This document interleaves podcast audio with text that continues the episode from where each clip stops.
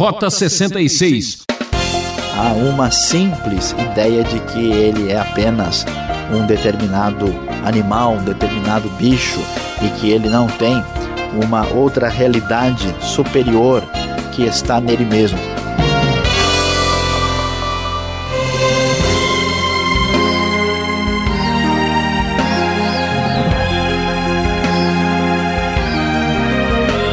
É, você já sabe, o bicho tá pegando aqui na Rota 66. Isso só porque estamos no começo do nosso estudo. No último programa, o professor Luiz Saião falou sobre a criação em Gênesis capítulo 1. Hoje vamos saber um pouco mais sobre a doutrina da criação, o lugar da ciência nesse assunto e como o mal apareceu no mundo. Acompanhe agora o comentário teológico em Gênesis 1. Peço sua atenção para esse assunto muito importante. Na criação, Deus se revela. Rota 66 já está rodando e você não pode ficar parado. Vamos juntos descobrir mais essa verdade.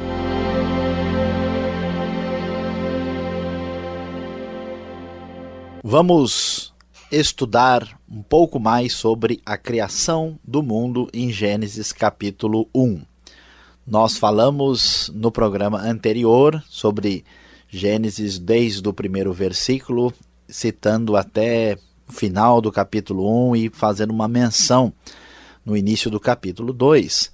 Mas são tantas informações importantes que neste programa pretendemos fazer um resumo dos elementos principais que a Bíblia apresenta sobre o Deus Criador no processo da criação do mundo e como isso deve ser compreendido por nós nos dias de hoje.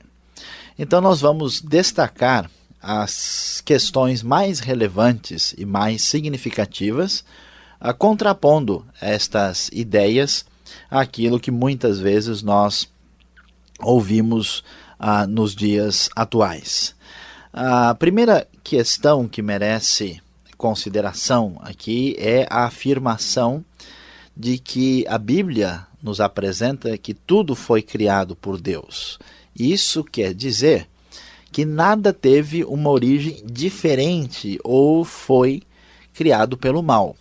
Por que, que essa questão é tão importante, tão significativa?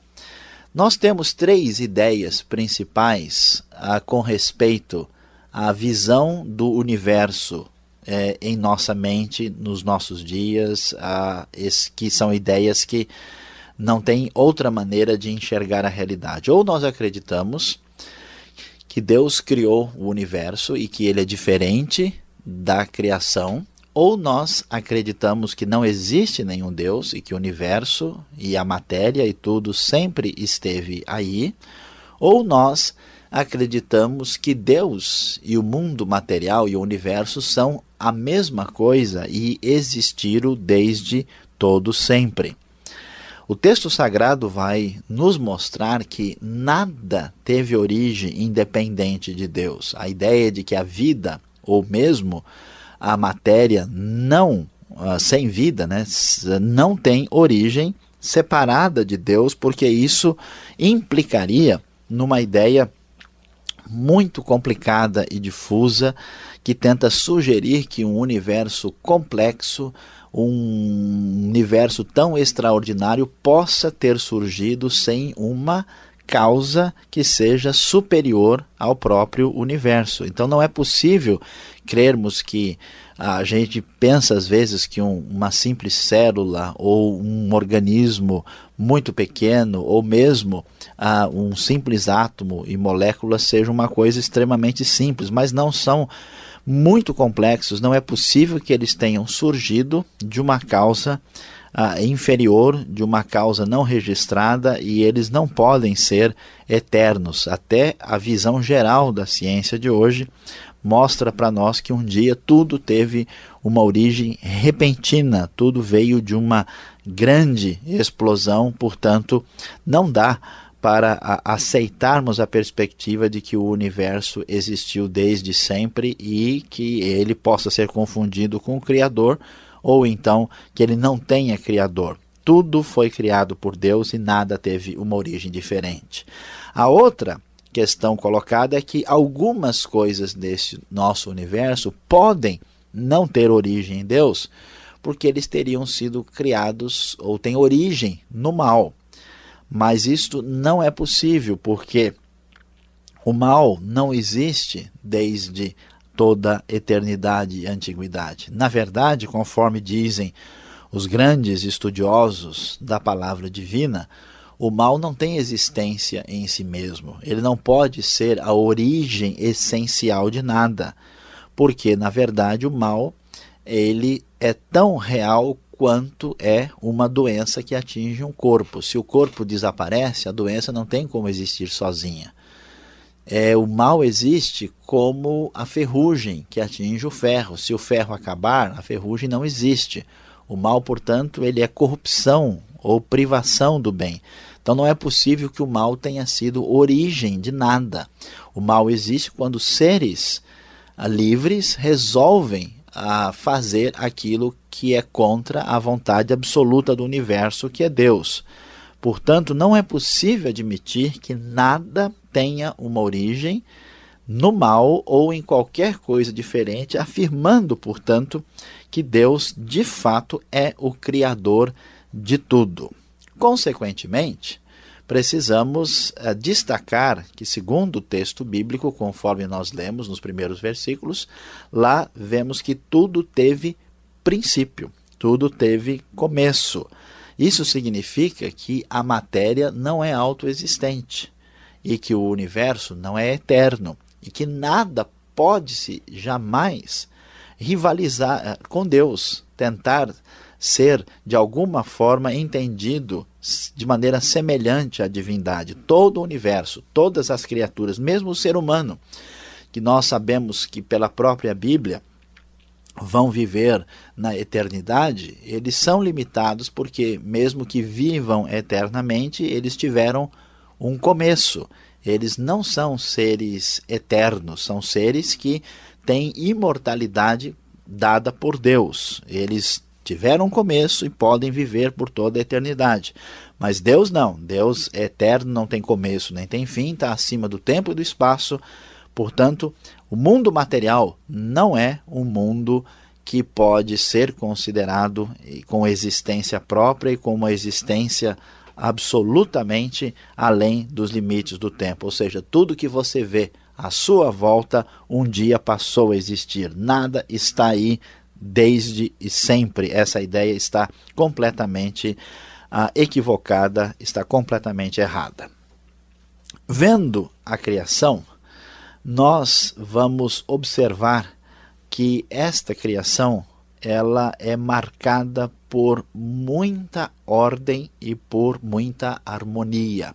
A própria ideia de enumerar os dias 1, 2, 3, 4, 5, 6 e estabelecer a separação e mostrar uma criação gradual, ela mostra para nós a, a ideia de ordem e a ideia de harmonia.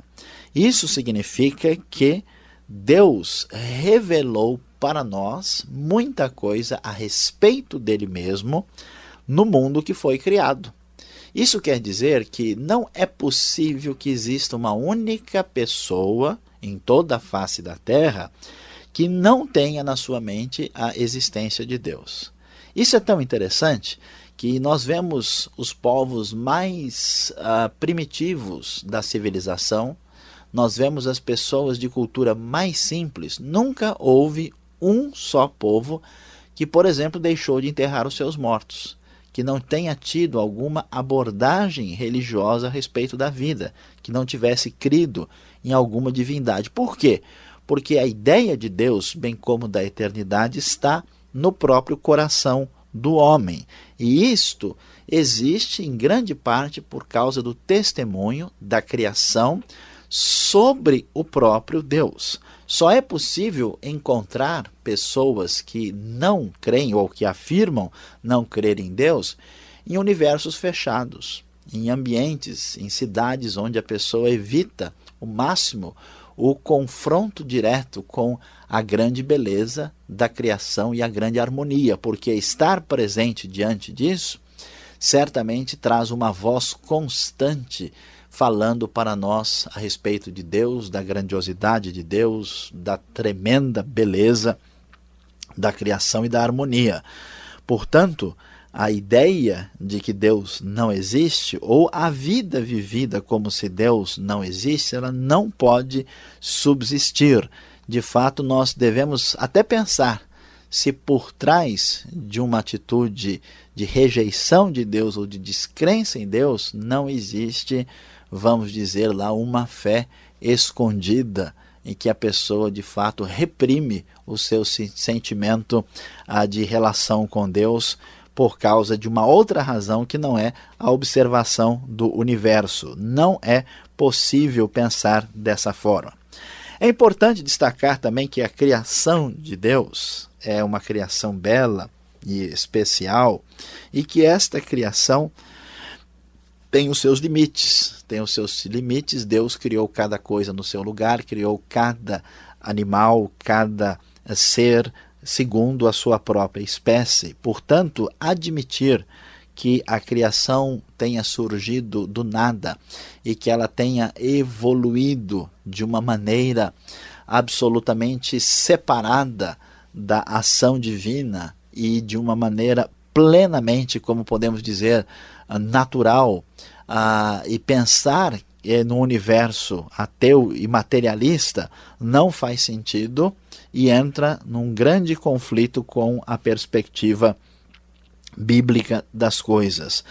Muitas vezes nós vemos pessoas com muita fé para acreditar em pressupostos filosóficos em nome da ciência, sem poder, de fato, jamais aprovar aquilo que está sendo colocado. O ser humano, criado por Deus, não pode, por exemplo, ser reduzido a uma simples ideia de que ele é apenas um determinado animal, um determinado bicho e que ele não tem uma outra realidade superior que está nele mesmo. Portanto, as ideias evolucionistas, materialistas, ah, que temos tantas vezes ouvido, não fazem sentido ah, quando ah, observamos a realidade da criação divina.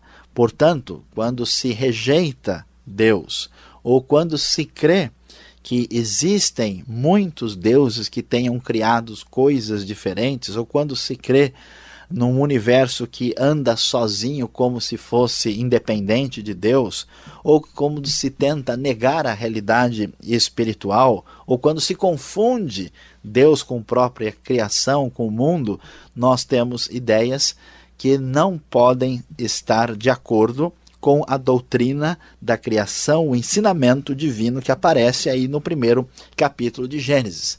Muitas pessoas talvez poderão dizer, mas como é que fica essa questão? Mas a ciência não comprova isso ou não afirma aquilo? É verdade que a ciência ela comprova muita coisa e a ciência existe em função de uma visão bíblica de que Deus deu um universo compreensível e uma mente que é capaz de compreender para o próprio ser humano e, portanto, o homem é capaz de observar o mundo e chegar a conclusões realmente verdadeiras a respeito do universo. No entanto, a ciência tem limites. A Bíblia também tem a sua própria linguagem, o seu próprio propósito. A Bíblia não pretende descrever detalhes científicos, mas há limites para a ciência. A ciência pode observar aquilo que é realmente palpável, ela não pode ser confundida com uma ideologia filosófica por trás de uma visão científica. Então, nem tudo que se apresenta como ciência é ciência de verdade, é uma espécie de ideologia por trás da ciência que tem outros propósitos. A verdadeira ciência não estará em conflito com uma avaliação correta, sensata e responsável da própria Bíblia. Muitos conflitos entre Bíblia e ciência surgem, na verdade, principalmente de ignorância ou sobre o que é ciência ou sobre o que é a própria Bíblia. Portanto, vamos ainda uh, adiante no conceito bíblico a respeito da criação e destacar aquilo que será o objeto do estudo do nosso próximo uh, programa, que nos fala que Deus é, criou tudo e também, no final, criou o próprio ser humano. Um elemento principal que surge aí é que o ser humano é a coroa da criação divina. Deus cria todas as coisas e o ápice, o desfecho da criação divina está voltado para a realidade da criação do homem, que é, vamos dizer, a coroa da criação. Portanto, nós vamos não só aqui no livro de Gênesis entender quem é Deus, o que é de fato o universo criado ou a criação divina, e finalmente entender quem é o ser humano. Não é possível saber para onde estamos indo, o que devemos fazer com a nossa vida se nós não entendemos Deus, o universo e principalmente a nossa relação com Deus e com o universo. Aqui está o resumo dos elementos mais importantes da criação feita por Deus em Gênesis capítulo 1.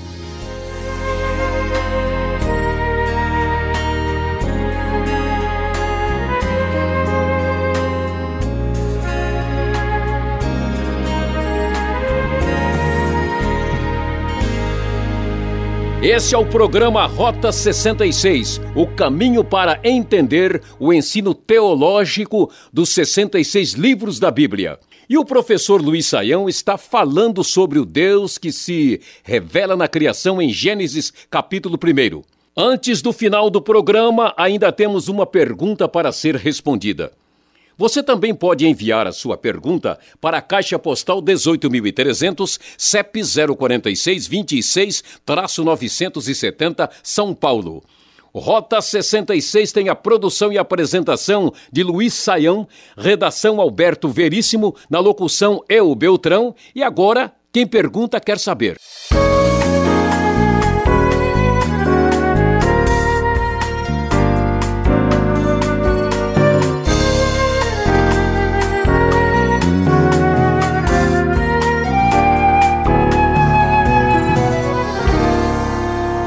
Ok, vimos então nessa exposição que Deus é o Criador de todas as coisas. Vimos também algumas coisas sobre a fé, a doutrina da criação, mas surge a pergunta, Saião. Qual seria então a idade do universo, a idade da Terra? Será que dá para descobrirmos, falarmos um pouco sobre isso? É uma curiosidade que acho que todos nós que estamos acompanhando essa exposição temos. Olha, Alberto e todos os nossos queridos ouvintes, essa sem dúvida é uma questão muito interessante e muito pertinente ao que nós estamos tratando aqui. Em primeiro lugar, é importante destacar ah, que a Bíblia não tem a intenção de dar os detalhes para nós sobre a idade do universo e da Terra. Se nós fizéssemos as contas literais a partir da genealogia de Gênesis, nós vamos chegar a um número de 6 mil anos uh, de existência da Terra, uh, ou então de existência, pelo menos, a partir da figura de Adão.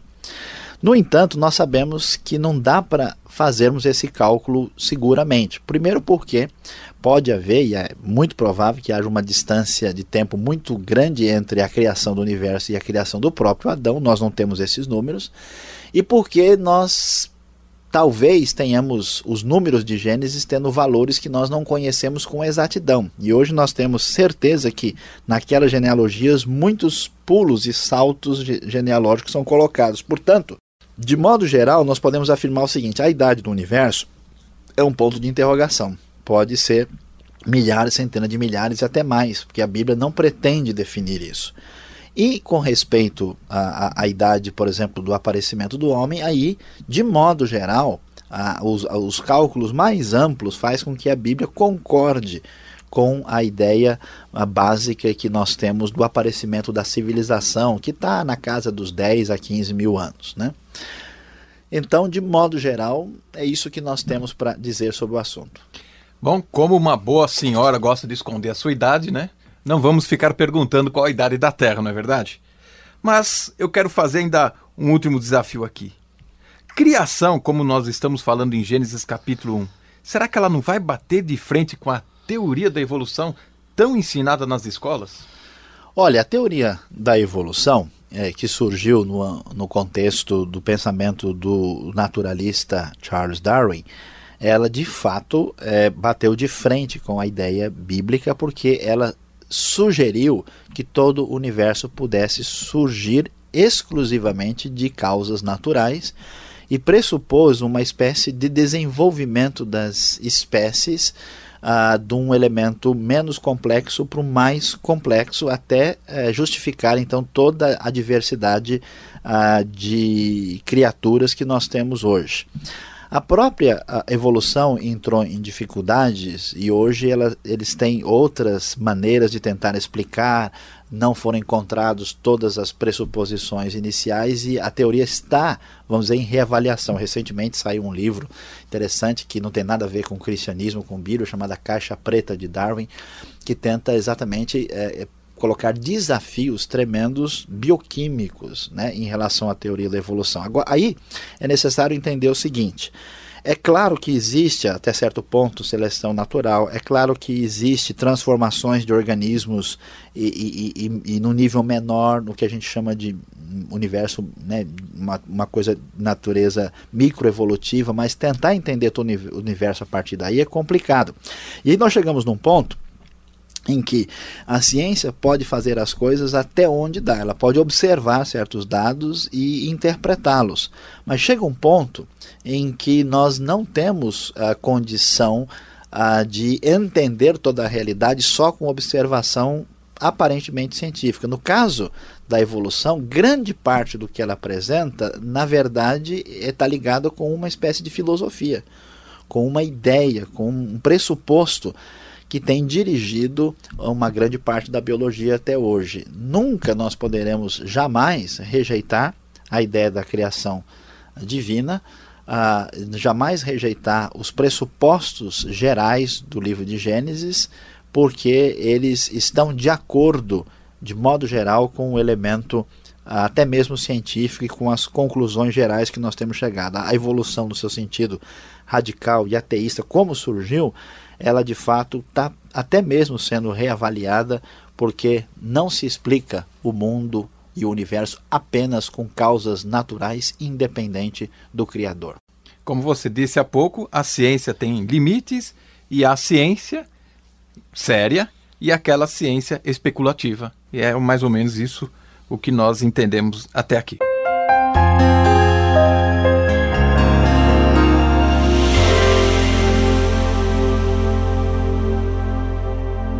Diante daquilo que nós eh, estudamos e entendemos com respeito à criação e aquilo que Deus fez, ah, diante da realidade que nós discutimos nesse programa, qual deve ser a nossa postura diante de tudo isso? Em primeiro lugar, nós devemos destacar que a questão a de relacionamento com Deus e com a Sua palavra não é alguma coisa meramente espiritual, no sentido em que muitas pessoas entendem que as coisas da fé são coisas unicamente do coração. Não, não. Deus nos chama à reflexão, Deus nos chama à responsabilidade de refletir corretamente. Veja que você precisa examinar as ideias que falam uh, sobre o mundo, sobre a criação e sobre o homem e observar se elas fazem sentido. Toda ideia para ser verdadeira, ela tem que fazer sentido em relação ao universo que nós vivemos e fazer sentido em relação à vida que nós vivemos. Então, se é verdade, por exemplo, que o mundo, o universo é apenas matéria, qual é a razão para alguém ter uma preocupação ética? Se a vida realmente é apenas o que vemos debaixo do sol, então faz sentido que alguém viva a sua vida para tirar todas as vantagens possíveis, porque a única coisa que ele tem é esta realidade em que nós vivemos agora. Qual é a razão para entendermos que um ser humano vale mais que um rato ou uma pedra? Todos são apenas uma acúmulo de matéria ou de moléculas ou de átomos. Qual será a razão por que um é mais importante? Qual é o fundamento do direito se não existe Deus se não existe uma realidade do Criador. Então, ser um verdadeiro cristão ou ser uma pessoa uh, responsável implica em viver a vida com responsabilidade, examinar as opções que nós temos sobre a origem do mundo, sobre a origem do universo e vivermos de modo compatível e de modo coerente com esta maneira de pensar. Então, nós queremos convidar o nosso querido ouvinte a levar a sério e exercitar a sua mente para compreender a realidade de Deus e a realidade do homem e colocar isso em prática na sua própria vida. Seja um observador coerente, adore a Deus com seu coração e também com a sua mente.